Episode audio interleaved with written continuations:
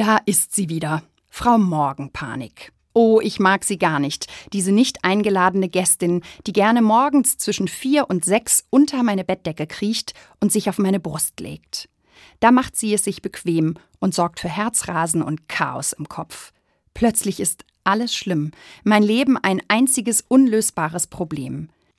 Frau Morgenpanik begleitet mich schon seit ich Kind bin, genauer gesagt, seit ich zur Schule gehe. Und sie verschwindet immer erst dann, wenn ich aufstehe. Lustig, denn genau vor dem Aufstehen und Leben habe ich ja so schreckliche Angst. Frau Morgenpanik ist eine echte Nervensäge und das Schlimme ist, sie hat Geschwister. Andere haben mir erzählt, sie kennen noch Herrn Abendsorge und die Nachthexe. Unangenehme Gestalten.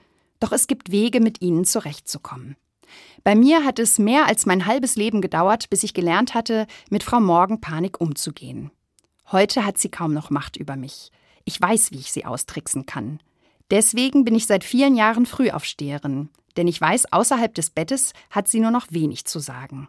Ihre Kraft kommt aus der Dunkelheit. Sobald ich das Licht anmache und mich bewege und Musik anstelle, ist sie weg.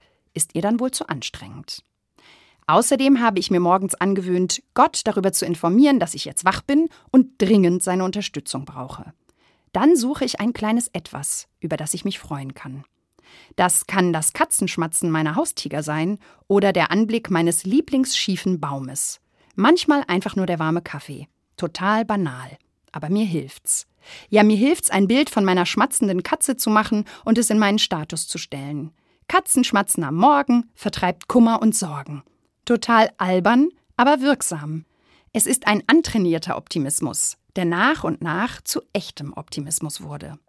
Frau Morgenpanik schaut immer noch regelmäßig vorbei, aber ich nehme mir nicht mehr so viel Zeit für sie.